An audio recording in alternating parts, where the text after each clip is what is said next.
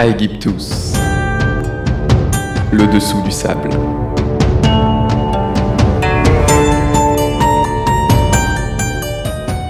Bonjour tout le monde Aujourd'hui, dans Aegyptus, nous allons parler actualité, exposition et pharaon.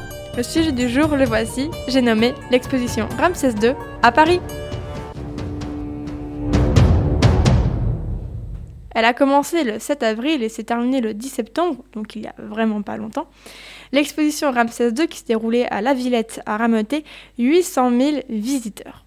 Mais alors, euh, c'était quoi cette exposition et euh, qu'est-ce qu'on pouvait y voir? Voilà, tout d'abord, qui est Ramsès hein, Première question. Alors Ramsès est né en 1305 avant Jésus-Christ et il est mort à peu près en 1213 avant Jésus-Christ. Euh, une petite vie bien remplie, hein, le Ramsès. Ramsès II est donc le pharaon, un des pharaons les plus connus et donc c'est celui d'un peu de tous les records. Le plus long règne, hein, comme je disais, 67 ans, ce n'est pas rien. Une centaine d'enfants, il s'est bien amusé durant sa vie, et une ribambelle de monuments construits et un passé guerrier non négligeable. Autrement dit, il n'a pas chômé le Ramsès. Alors l'exposition Ramsès s'inscrit à la suite de l'exposition Toutankhamon de 2019 et tout comme cette dernière, la nouvelle exposition présente des objets jamais vus sur le sol français et c'est tout l'intérêt de cette exposition. Et parmi ces, objets, euh, qu'est-ce qu'on voit? Eh bien, euh, bah, le plus intéressant, le sarcophage de Ramsès II, qui est tout au bout de l'exposition, peut passer quand même par les trucs qui sont avant, c'est tout aussi intéressant. Alors, ainsi que son buste monumental, qui lui est tout à l'entrée. Au, milieu, tout est intéressant aussi, hein, euh, ne vous précipitez pas. Alors, bien sûr, on trouve également des masques funéraires, comme celui d'Aménopée ou de Psoussénès. Et beaucoup, beaucoup, beaucoup, beaucoup, beaucoup de bijoux. De bijoux notamment ceux des princesses, filles de Ramsès. Hein. Rappelons qu'il a eu une centaine euh, d'enfants, donc on retrouve aussi bien sûr des miroirs, des colliers, des boucles d'oreilles, des ornements de taille, et bien sûr la mode du coup prend une grande et longue partie de l'exposition, y compris dans la décoration des armures. D'ailleurs, l'une des princesses possédait un poignard très joli. Un poignard qui est donc exposé, montrant bien que oui, les femmes avaient des armes à l'époque.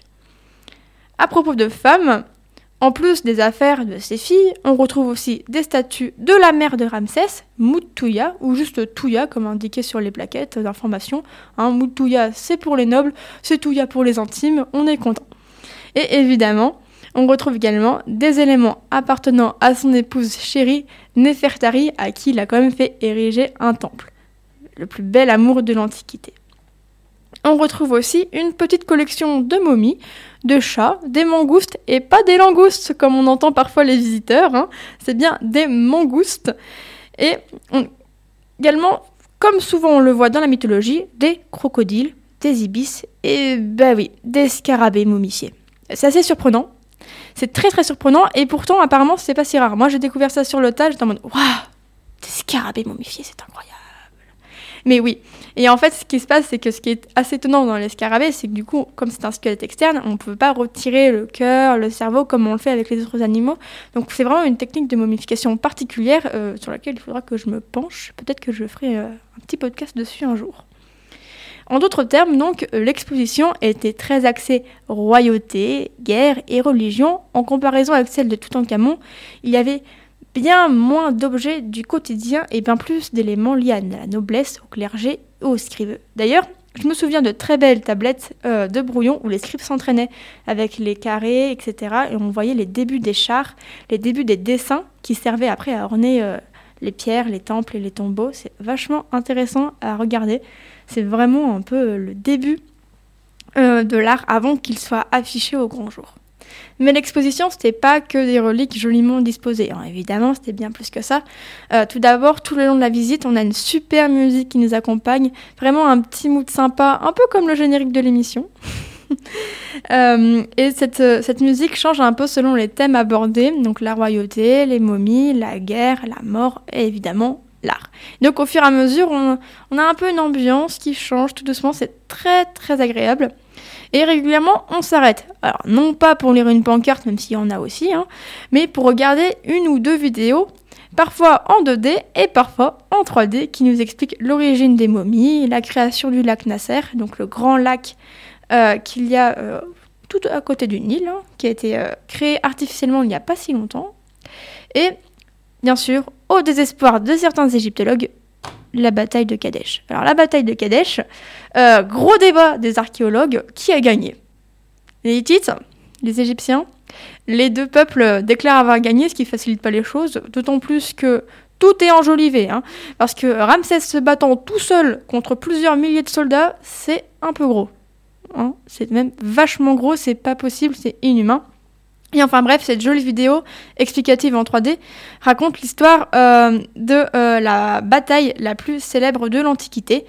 Et évidemment, euh, comme c'est l'Égypte qui organise en partie cette exposition, bah, c'est l'Égypte qui gagne.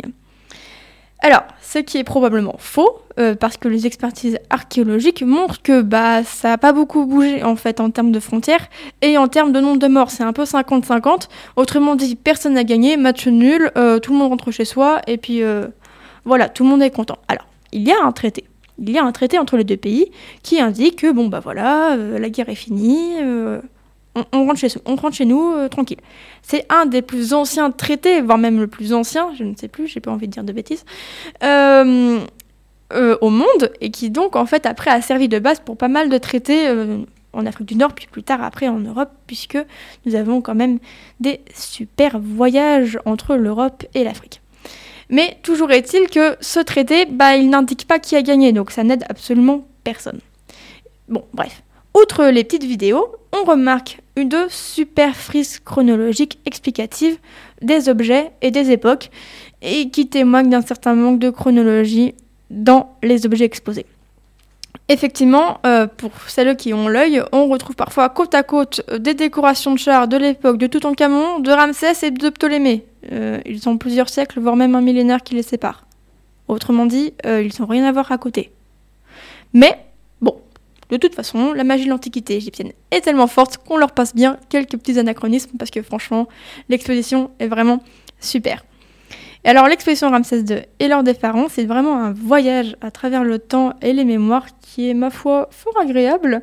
Un petit détour qui en vaut la peine. Après tout, des trésors comme cela, on n'en voit pas tous les jours.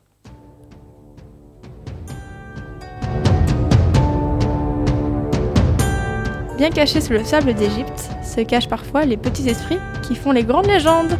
À bientôt pour voir ce que les sables d'Égypte nous réservent. Aegyptus, le dessous du sable.